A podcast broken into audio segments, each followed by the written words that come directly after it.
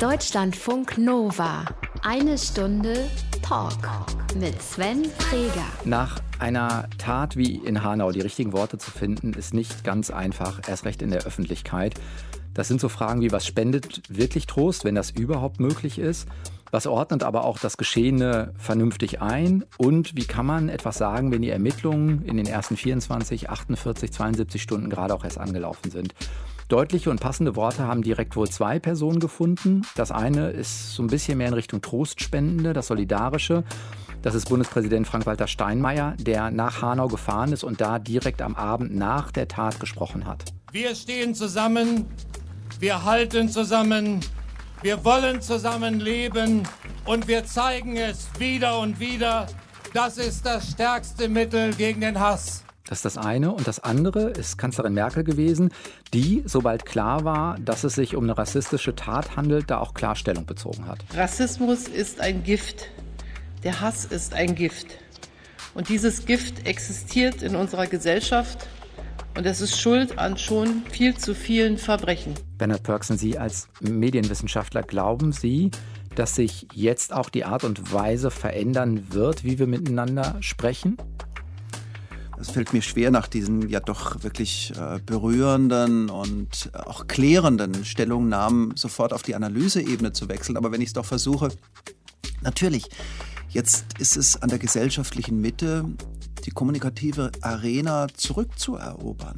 Wir dürfen es nicht zulassen und haben es viel zu lange zugelassen, dass die Pöbler, die Hater, die Groß- und Lautsprecher von den Rändern her das Kommunikationsklima bestimmen. Und hier muss die gesellschaftliche Mitte, und Sie haben ja gerade zwei wirklich äh, herausragende Stellungnahmen und Einschätzungen zitiert. Hier muss die gesellschaftliche Mitte sehr viel engagierter werden und auf eine gleichsam konfrontationsbereite wie respektvolle Weise für ein anderes Kommunikationsklima, für eine Sprache der Mäßigung, aber auch für eine Sprache des Miteinander eintreten.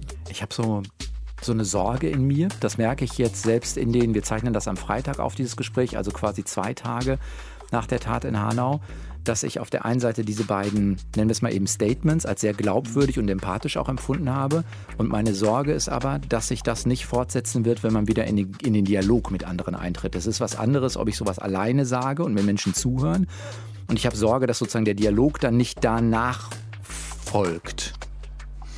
Ah ja, das kann ich so nicht teilen, weil wir ja auch jetzt in diesem Moment einen Dialog führen über diese beiden Äußerungen und über das Gehörte.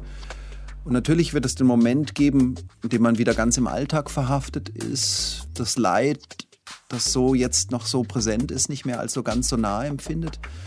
Und trotzdem, dieser äh, rechtsterroristische Mord, diese rechtsterroristische Mordserie, die äh, muss natürlich zu einem ganz anderen Aufwachen und Aufwecken innerhalb der Gesellschaft, zu einem ganz anderen Aufmerken innerhalb der Gesellschaft führen. Das unbedingt. Wie das vielleicht funktionieren kann. Sie haben gerade mit Friedemann Schulz von Thun ein Buch geschrieben, das heißt Die Kunst des Miteinanderredens wieso das Miteinanderreden in den vergangenen Jahren vielleicht nicht so gut funktioniert hat, wie es besser werden kann und was auch jeder von uns tun kann dafür. Darüber wollen wir diese Woche sprechen. Deutschlandfunk Nova, eine Stunde Talk und ich freue mich, dass Sie da sind. Ich freue mich auch, wirklich, ja.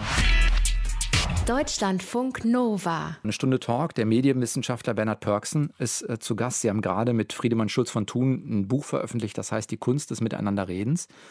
Bevor wir da ein bisschen auf die Inhalte schauen, auch darauf, warum das vielleicht in den vergangenen Jahren oder noch länger gar nicht so gut funktioniert hat, möchten wir auch von Ihnen einmal die Spontanität testen, die wir von allen Gästen testen.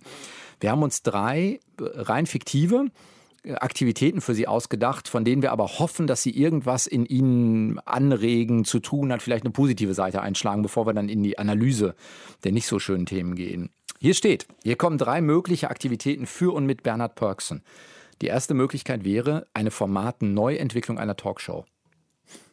Würde ich wahnsinnig gerne machen. Ja, wird sie sowas wirklich reizen? Absolut. Also wer immer jetzt zuhört und irgendwie auf einem Intendantensessel vor sich hin ähm, stößt, hätte ich beinahe gesagt, wir wollen ja nicht den Weg der Abwertung gehen. Also wer immer jetzt Macht und Einfluss hat und dieses hört, ich würde es wahnsinnig gerne tun. Keine Antworten, keine Statements, kein Scripted Reality Format für Intellektuelle, sondern das Untersuchen der Fragen. Wenn die Fragen stimmen, dann kann etwas Richtiges gesagt werden. Und dann wächst man, wie äh, Rilke sagt, womöglich eines Tages in die Antworten hinein. Aber wir haben ja das Problem, dass wir viel zu schnell alles mit Antworten zukleistern, bevor wir uns in den Fragen wirklich beheimatet haben. Was ist denn, kann man das sagen? Was sind Kriterien für eine gute Frage in diesem Sinne? Dass ich selbst die Antwort noch nicht weiß. Eine legitime Frage, so hat mein akademischer Lehrer Heinz von Förster einmal gesagt, ist eine Frage, auf die ich die Antwort noch nicht kenne. Und deswegen funktioniert manches in der Schule oder auch in Universitäten so schlecht in der Lehre und in der Didaktik, weil man da Fragen stellt im Sinne einer Ostereierpädagogik. Man hat die Eier versteckt und weiß schon genau, wo es hingeht und kennt die Antworten schon. Also stellt Fragen, die man selbst bereits hundertfach beantwortet hat. Das sind dann keine echten Fragen. Echte Fragen entzünden den Geist. Würden Sie sich in der Rolle sehen, sowas auch zu hosten? Also wären Sie der Fragensteller oder wären Sie derjenige, der sagen würde, hm, ich entwickle es mit, aber ich bin derjenige, der es im Hintergrund begleitet? Nein, ich würde, wenn ich jetzt hier mich gleichsam selbst bewerbe, dann möchte ich äh, das entwickeln und selbst begleiten. Von A bis Z sozusagen. Das würde ich wirklich gerne machen. Also ich bin sehr begeistert, wenn jetzt Herr Präger aus Ihrer äh, Sendungsidee und aus diesem Schlagfertigkeitsspiel gewissermaßen eine Sendung entsteht, dann die die nächsten 20 Jahre irgendwo läuft. Zweite Möglichkeit wäre für Sie Kommunikationsberater von Christian Lindner.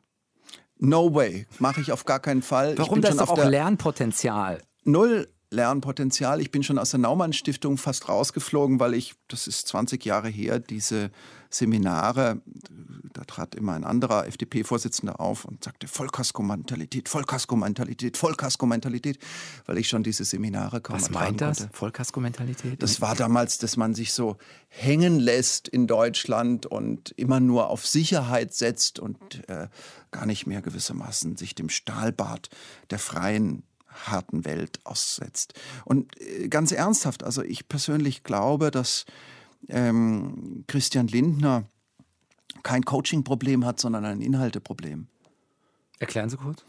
Naja, er hat im Grunde genommen keine Neubegründung des liberalen Gedankens in Zeiten der Terrorangst, in Zeiten der über anlasslosen Massenüberwachung geleistet, in Zeiten, in denen der Rechtspopulismus ähm, immer mächtiger wird, sondern er hat im Grunde genommen so getan, als gäbe es eine neue Kundschaft der FDP zwischen äh, CDU und ja einem irgendwie halb AfD-nahen Milieu. Also mich hat dieses Taktieren, dieses Antipolitical Correctness Gedröhn, dieses sloganhafte Gerede über äh, Verbot und Gesinnungsterror, das hat mich wirklich äh, gestört. Und insofern glaube ich, da ist Coaching technisch relativ wenig zu machen. Da braucht es die Frage, für welche Inhalte steht eine Partei, äh, deren Vorsitzender im Moment, in dem Herr Kemmerich in Thüringen mit Hilfe eines Rechtsextremisten als Steigbügelhalter zum Ministerpräsidenten gewählt wird, der sich da nicht sofort klar positioniert und ein Kubicki, der dann noch gratuliert. Also da bin ich wirklich völlig ratlos. Ich wäre der Falsche. Also das, das geht, geht ins Desaster. Dritte Möglichkeit bleibt ja dann nur noch selbst in die Politik gehen. Oh je, jetzt. Also der erste Vorschlag mit der Fernsehtalkshow war der beste und seitdem sind sie, sind sie sozusagen auf so einer abschössigen Bahn. Nee, da wäre ich, glaube ich, ganz falsch. Und das muss ich selbstkritisch sagen, weil ich diese das Tremolo der Anfragen, die Dauerherausforderung, sofort Bescheid zu wissen, einen Kommentar zu liefern, auch die Anstrengung des Politikerberufs, weil ich die so gar nicht ähm, durchhalten könnte. Ist das, eine, ist das was, was Sie an sich, ähm, ich frage das jetzt gerade so, weil ich das bei mir merke, ich gucke natürlich dann auch viel oder nehme teil an Berichterstattung entweder auf berichtender Seite oder zumindest als äh, Konsument von Programm und ähm, bin immer wieder irritiert, wie sehr wir Medien auch so ein bisschen den Anspruch haben, schon nach 24 Stunden wissen zu müssen. Also genau diesen, ja, diesen Druck zu haben, jetzt schon wieder, also eine Meinung fertig zu haben, bevor eigentlich ich verstanden habe, was passiert ist. Ja, absolut. Das ist genau der Punkt. Also ich habe mich ja selbst mal im Journalismus versucht und dann kam eines Tages, ich war da 26 Jahre alt, der Chefredakteur zu mir rein. Ich war da Volontär bei einer Zeitung, die es längst nicht mehr gibt und sagte, hier, ich habe das neue Buch von Luhmann, machen Sie da mal ein Interview drüber, ist ein Buch. Und ich habe dann sofort Herrn Luhmann angerufen, den ich gar nicht so richtig konnte, die, kannte, diesen Starsoziologen, mit ihm einen Interviewtermin ausgemacht, dann das Buch gelesen und war im Grunde genommen schockiert, weil ich konnte dieses Buch nur mit Mühe überhaupt verstehen, aber war mir in einem sicher, hier spricht ein Genie. Und da ist mir dieses Unverschämte des Journalismus, Herr Preger, wenn ich das jetzt mal so sagen darf, das Unverschämte Bitte. des Journalismus so richtig klar geworden. Also dieses sofort Bescheid wissen und drei Tage, um dann ein solches Wahnsinnsbuch, die Realität der Massenmedien von Luhmann war das damals, äh, zu äh, verstehen, zu dechiffrieren und mit maximalen ähm, Fragen da aufzutrumpfen. Das war mir irgendwie unheimlich, diese Idee, dieses sofort Bescheid wissen. Ich ahne, was die Antwort sein will. Insofern ist es keine richtige Frage. Aber wenn Sie sich für eins entscheiden müssten, also selbst in die Politik, äh, Kommunikationsberater von Christian Lindner oder die Formatentwicklung, was wäre es gerade? Also ich mache die Formatentwicklung, aber halte es nach wie vor für wichtig, und das ist jetzt noch etwas versöhnlich hinterhergeschickt in Richtung FDP, dass es eine Neubegründung des Liberalismus gibt jenseits der wirtschaftsliberalen Schlagseite und jenseits dieses Taktieren in einem falschen Milieu. Deutschlandfunk Nova. Eine Stunde Talk. Bernhard Pörksen ist äh, zu Gast. Wenn man mal den Titel des Buches nimmt, die Kunst des Miteinanderredens, äh, und da auch so ein bisschen, Sie starten das Buch mit Schulz von Thun erst in der Analyse, warum es sozusagen, was es braucht, um zu eskalieren. Können Sie sowas beschreiben, wie welchen Anteil diese Art und Weise der Eskalationskommunikation, wenn man die mal eben so nennen will, an so einem Ereignis wie Hanau dann hat? Nein, das ist ganz schwer zu sagen, weil man dazu ganz ehrlich noch zu wenig weiß. Wir haben hier einen rassistischen Gewalttäter, einen Mörder, aber man muss natürlich jetzt sehr genau gucken, wie hat der sich informiert, aus welchen Quellen wo in welchen Selbstbestätigungsmilieus und Echokammern hat er sich bewegt. Aber was ohne Frage der Fall ist, ist, dass sich das Klima des Sagbaren massiv verschoben hat. Ich kann das vielleicht autobiografisch so sagen. Ich habe äh, meine Dissertation vor 20 Jahren über die Sprache von Neonazis geschrieben.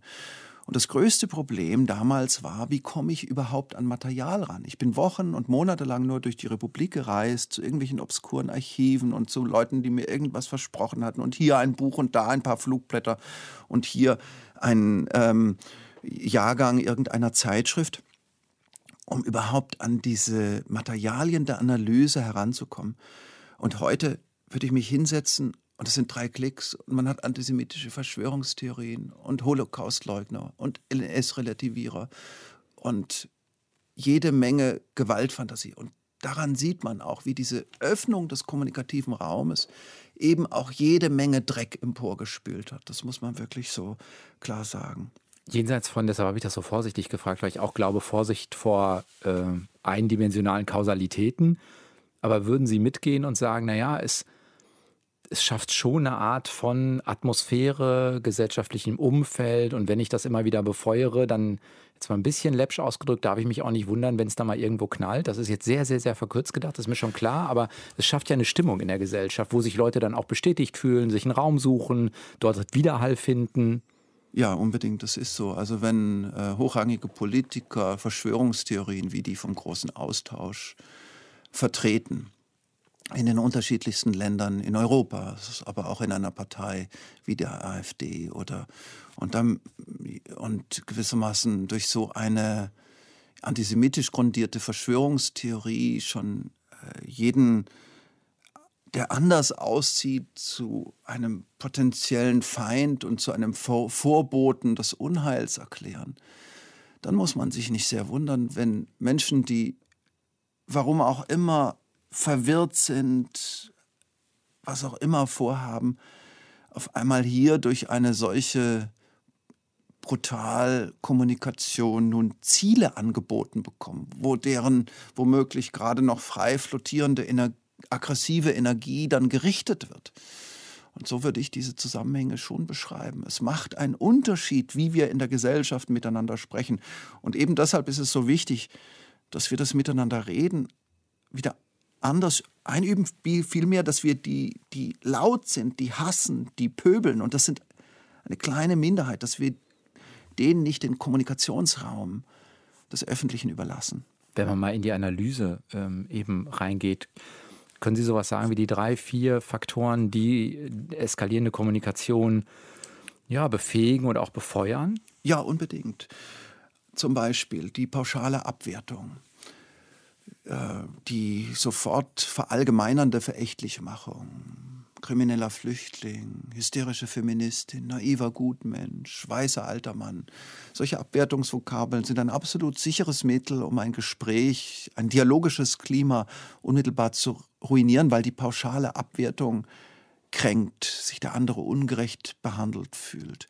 Auch die Sofortreaktion, also maximale Geschwindigkeit in der Reaktion, dann die Stilisierung der eigenen Seite zu einem Wunderwerk der Perfektion. Schulz von Thun, mein Co-Autor, bringt es auf die Formel, auf die polarisierende Formel, ich bin das Ideal und du bist der Skandal. Also maximale Abwertung des anderen bei gleichzeitiger Selbstglorifizierung der eigenen Person. Das sind so einige Mechanismen, die ein Gespräch ruinieren können, ein kommunikatives Miteinander in Richtung eines unheilvollen Austausches eskalieren lassen.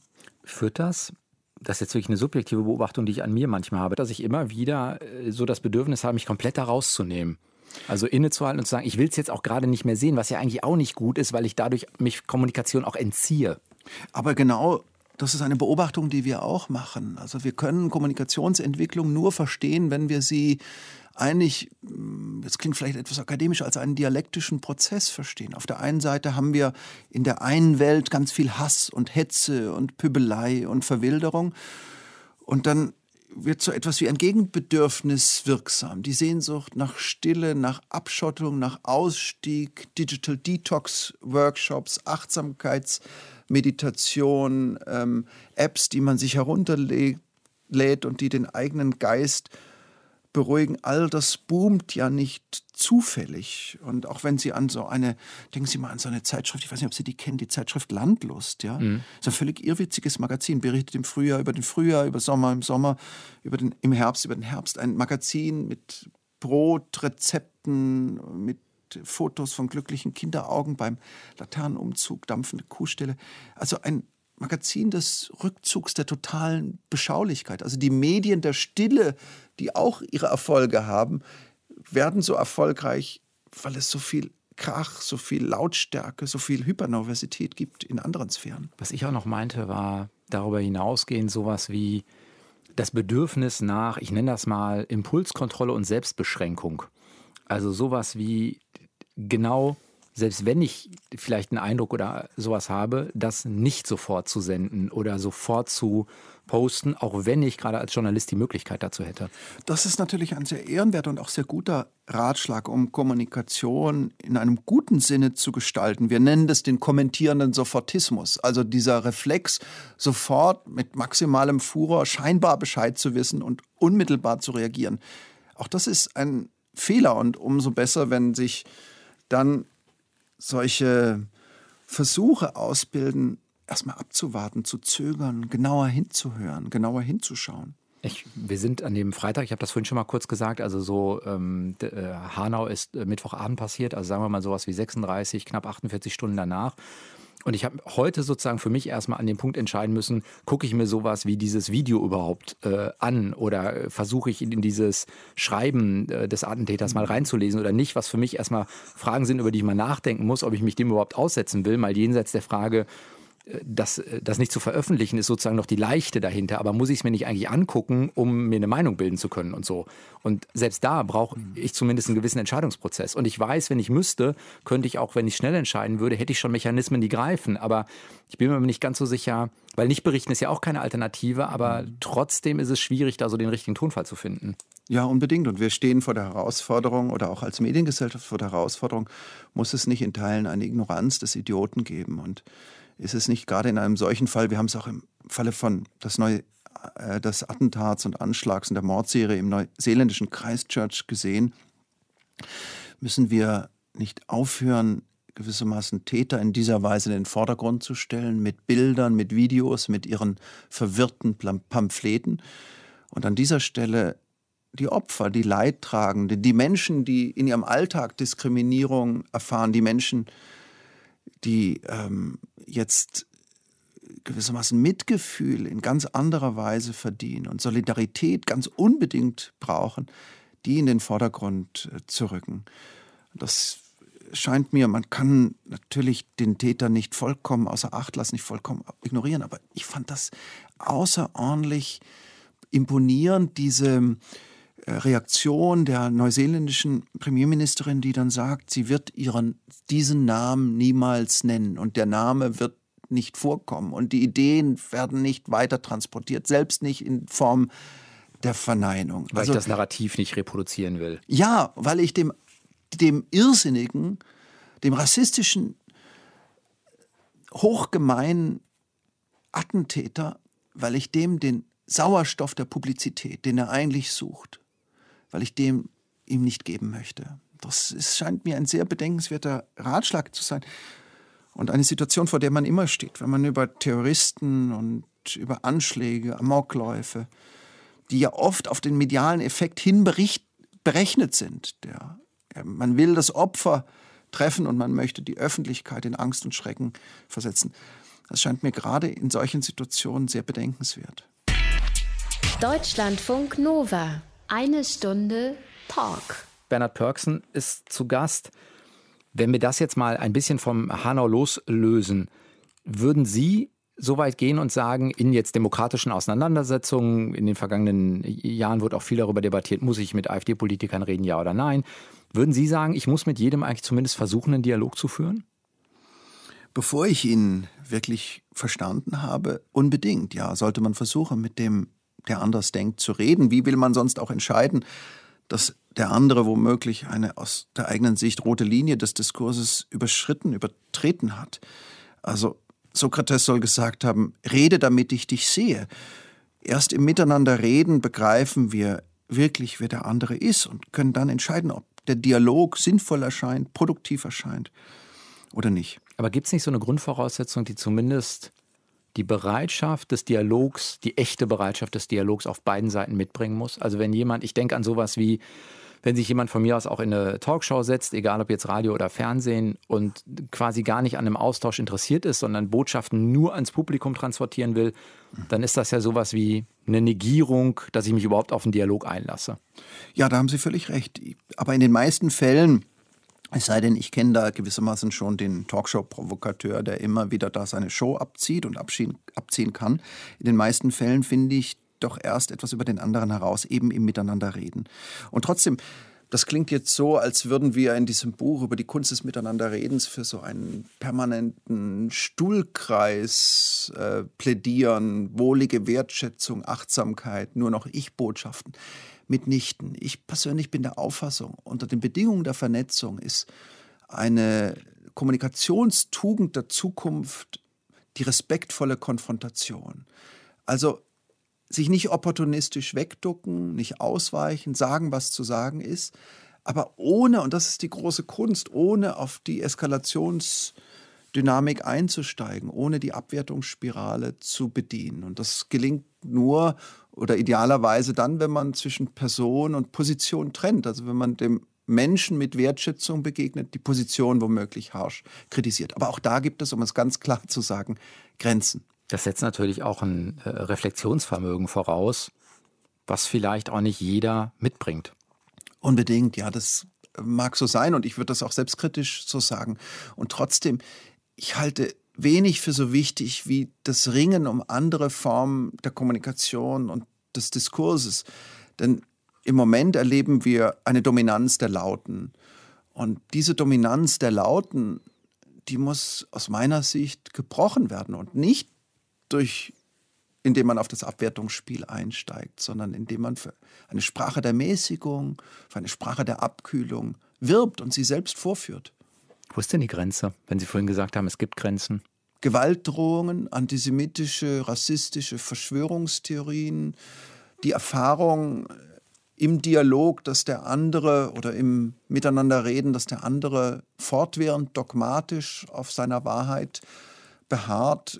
Sind Sie in einem Dialog, beginnt die Wahrheit zu zweit. Man muss die Ruhebank der eigenen Gewissheiten verlassen, es prinzipiell für möglich halten, dass der andere einen Punkt haben könnte, einen wichtigen Beitrag zu formulieren hat, so vielleicht unfertig oder auch ähm, merkwürdig dieser im ersten Moment aus der eigenen Perspektive heraus artikuliert wird. Also wenn das alles ähm, nicht gegeben ist, keine Bereitschaft auf diesen Tanz eines Gesprächs sich einzulassen, dann kann man vielleicht mit guten Gründen und muss man vielleicht mit guten Gründen sagen, es funktioniert nicht. In was für eine Rolle spielt dann für Sie, da habe ich so beim Lesen einfach länger drüber nachgedacht in der Passage, ähm, Polarisierung, das ist ja was, was wir äh, Medien in dem Moment, bleiben wir nochmal eben bei den Talkshows, wirklich ganz egal, ob Audio oder Fernsehen, ganz häufig ja Zusammensetzung von, nennen wir es mal Panels, genauso gemacht wird. Man setzt die dann auch häufig gegenüber, also man polarisiert. Und da bin ich mir selbst nicht so ganz sicher, weil auf der einen Seite denke ich, ja, wenn die nur gemacht werden, um so eine Unterhaltungseffekthascherei aufzuführen, dann ist das Unsinn. Und gleichzeitig ist es natürlich, wenn man den echten Dialog führt, kann eine Polarisierung auch dazu führen, dass Positionen klarer werden. Das ist ja durchaus auch was, was uns Journalisten nicht ganz fremd ist.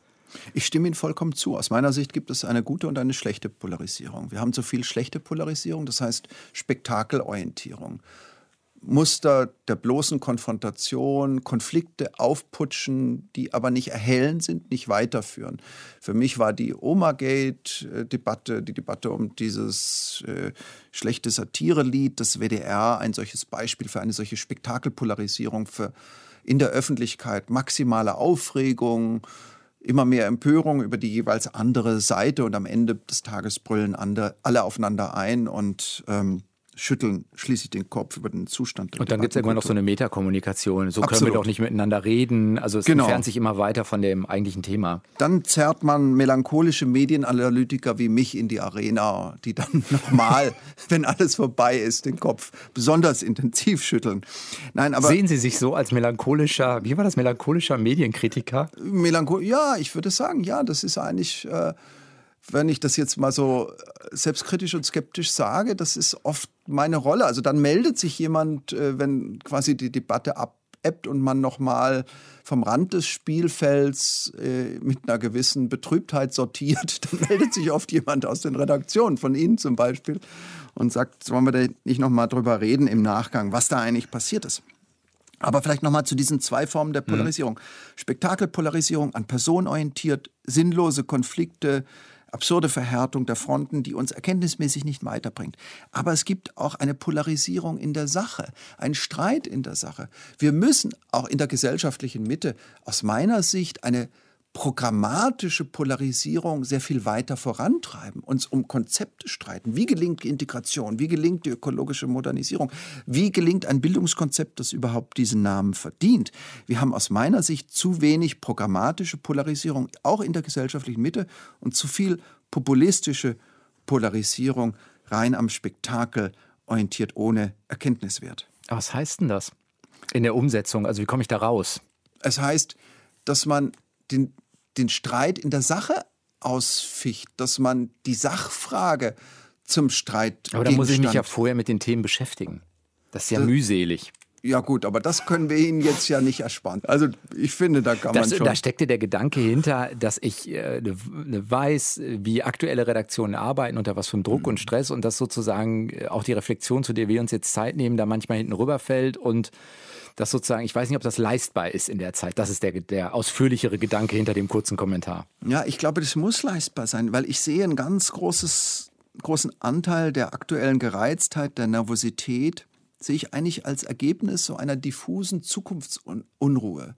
Warum können die Emotionshändler von rechts so wahnsinnig wirken? Warum setzt sich dieser Emotionalisierungsschub so durch? Aus meiner Sicht liegt es auch daran, dass die programmatischen Narrative in der gesellschaftlichen Mitte fehlen, dass wir zu wenig programmatisch diskutieren. Das könnte eine hypernervöse Zukunftsunruhe dämpfen. Wir müssten wieder ein großes gesellschaftliches Gespräch initiieren über Utopien, über Visionen, über die Vorstellung, wie wollen wir miteinander reden, miteinander leben, miteinander umgehen, wo soll es hingehen in Zeiten des Klimawandels, in Zeiten einer drohenden Polarisierung oder Fragmentierung von Öffentlichkeit. Und aus meiner Sicht wäre das ein Weg, ein Weg auch um gewissermaßen die Total-Emotionalisierung und Spektakelorientierung im Öffentlichen zu dämpfen. Ich versuche nochmal einen Punkt ähm, zu greifen für mich, über den ich ähm, schon länger nachdenke und jetzt äh, die Ereignisse rund um Hanau jetzt in Bezug auf die Berichterstattung ähm, haben das vielleicht nochmal verdeutlicht. Ich verstehe, dass es, äh, das ist auch, glaube ich, nicht schwierig und setzt sich auch, glaube ich, in vielen Medien durch. Zum Beispiel ganz klar, wir sprechen von einer rassistischen Tat. Natürlich ist das nicht fremdenfeindlich, weil es das Narrativ des Täters sozusagen reproduzieren würde. Das, finde ich, sind alles eindeutige handwerkliche Dinge, die nicht schwierig sind zu befolgen. Was mich aber irritiert, da war ich vorhin schon mal so gedanklich, ist diese, wie soll ich das sagen, die Tonalität oder die Haltung, die ich trotzdem immer wieder spüre. Dieses, ich weiß zwar nichts, aber ich muss so tun, als ob. Darauf denke ich viel rum. Wie könnte da eine Konsequenz Außerdem weiß ich gar nicht, ob Sie jetzt so der richtige Adressat dieser mhm. Frage äh, irgendwie sind, aber weil ja trotzdem alle Sondersendungen, Sonderberichte und so ganz häufig in, in der Attitüde äh, daherkommen. Ich muss ja trotzdem sagen, was ist. Also der Tonfall tut es trotzdem. Wie kommt, ist zumindest eine Wahrnehmung, die ich habe. Mhm. Ich teile diese Wahrnehmung vollkommen. Und da also, würde ich gerne raus. Angucken, was zum Beispiel die Bildzeitung macht mit ihrem Live-Fernsehen. Da sagt man die ganze Zeit, man spekuliert und dann spekuliert man umso hemmungsloser auf eine völlig verwirrende und verwirrte Art und Weise. Also Sie können sich mal anschauen, wie sauber und präzise der äh, Medienjournalist Stefan Niggemeier das auf Übermedien, übrigens ein sehr lohnenswertes, tolles Portal der Medienkritik, dokumentiert hat. Da sieht man, eigentlich braucht Wahrheit Zeit um seriös etwas zu vermitteln, um tatsächlich eine Einschätzung zu vermitteln, die diesen Namen verdient, müssen Sie nachdenken. Und äh, er hat nun eine ganze Menge von Zusammenschnitten da zusammengestellt. Man sieht, dass dieser Live- und Echtzeitjournalismus führt zu einem äh, furchtbaren Sammelsurium an Geraune, Vermutung und Verdächtigung. Aber wenn Sie sich was wünschen dürfen oder so, wird das zum Beispiel für Sie auch heißen, man berichtet drüber unter dem Motto, das ist das, was wir gerade wissen, das sind die offenen Fragen. Aber ich spare mir sowas wie eine Sondersendung, in der ich irgendwann, weil ich Sendezeit füllen muss, auf einmal in Spekulieren, oder die Gefahr besteht zumindest, dass ich in Spekulieren abrutsche? Ja, das wäre in der Tat die Herausforderung, denn das entsteht ja so eine Merkwürdigkeit. Ähm, auf der einen Seite passiert etwas Schreckliches. Äh, Menschen fühlen sich bedroht, verunsichert, wollen genaueres wissen. Dann äh, gehen Journalistinnen und Journalisten womöglich in Echtzeit auf Sendung. Irgendwer fährt hin und kommentiert live vom Ort des Geschehens. Aber man kann noch gar nichts sagen. Und in diesem Informations- und Visualisierungs- und Interpretationsvakuum entsteht dann ein riesenhafter Raum für weitgehend sinnlose Spekulation. Also das ist auch eine ähm, Form von Abwarten können, die vom Publikum einiges abverlangt, die dem Zusammenspiel von Medienmachern, Publikum, Sendern ähm, einiges abverlangt. Und hier geht es um so eine Medienmündigkeit auf der Höhe der Zeit. Wir sind womöglich in der Lage, medial wahnsinnig schnell draufzuhalten. Aber sind wir auch wirklich in der Lage, wahnsinnig schnell zu verstehen? Die Antwort ist in der Regel nein.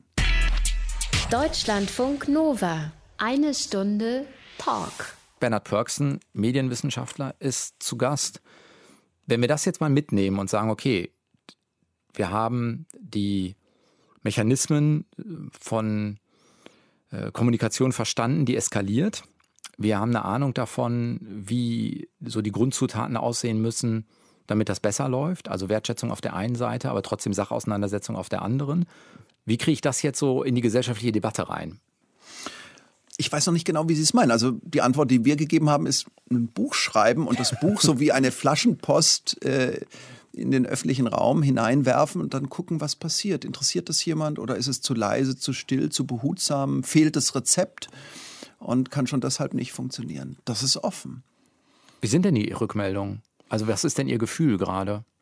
Kommt die Flaschenpost an? Ich bin ehrlich gesagt nicht sicher. Ich glaube, dass es eine zu große und momentan fast ähm, resignative Verzagtheit gibt in der gesellschaftlichen Mitte, ein schnelles Vorverständnis, der Diskurs ist doch ruiniert, geht unter in einem postfaktischen Spektakel und einer totalen Respektlosigkeit.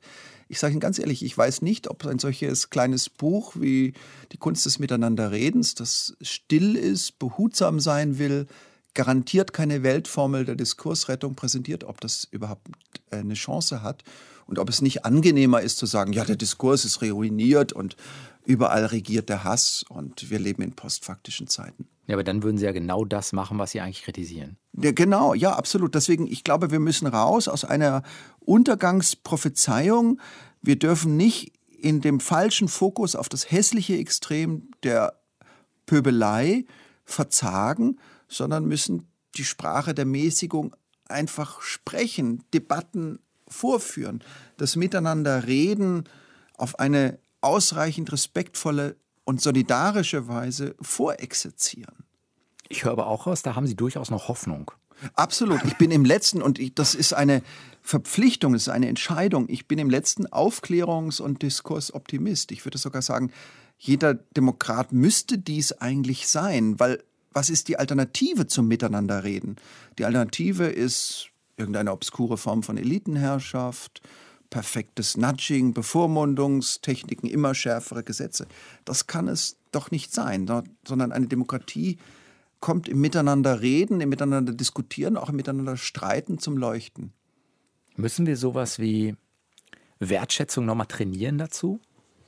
Also das eine ist ja den Diskurs vorleben, wie man ihn führen mhm. will. Dazu muss man A, ein paar Dinge verstanden haben, B, in der Lage sein, diesen Diskurs so zu führen, C, auch den Raum dafür schaffen können oder nicht. Da sind wir beide tendenziell eher in der privilegierten mhm. äh, Situation. Aber brauchen wir, um das in die Gesellschaft auch zu tragen, ja, weiß ich nicht, Wertschätzungstraining ist jetzt ein ganz schlimmer Begriff gerade, auch aufgeladen und so, aber muss man sowas nicht nochmal auch sowohl vorleben als auch nochmal vermitteln, dass das Werte sind, die es wert sind?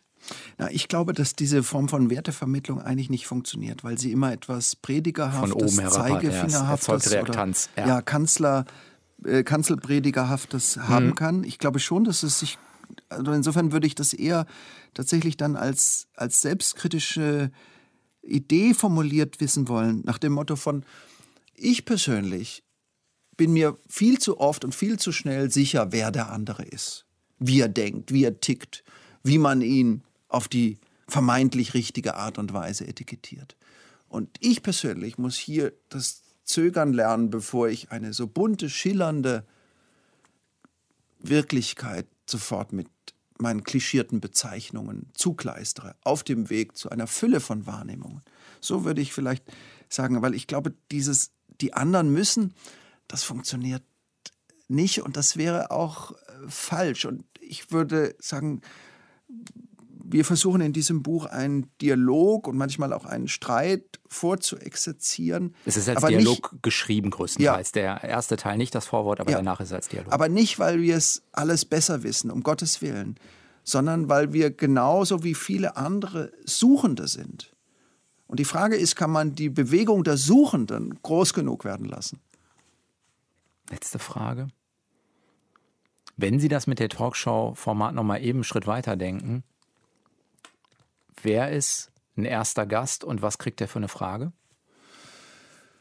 Also zunächst müsste ich natürlich diese beleidigenden Äußerungen über die Intendanten ein klein wenig relativieren, um mich wirklich durchsetzen Aber zu können. Aber laden Sie sich die nicht zuerst ein, das ist zu politisch als Gespräch. Ist zu politisch. Wer wird Sie interessieren? An wen hätten Sie eine Frage?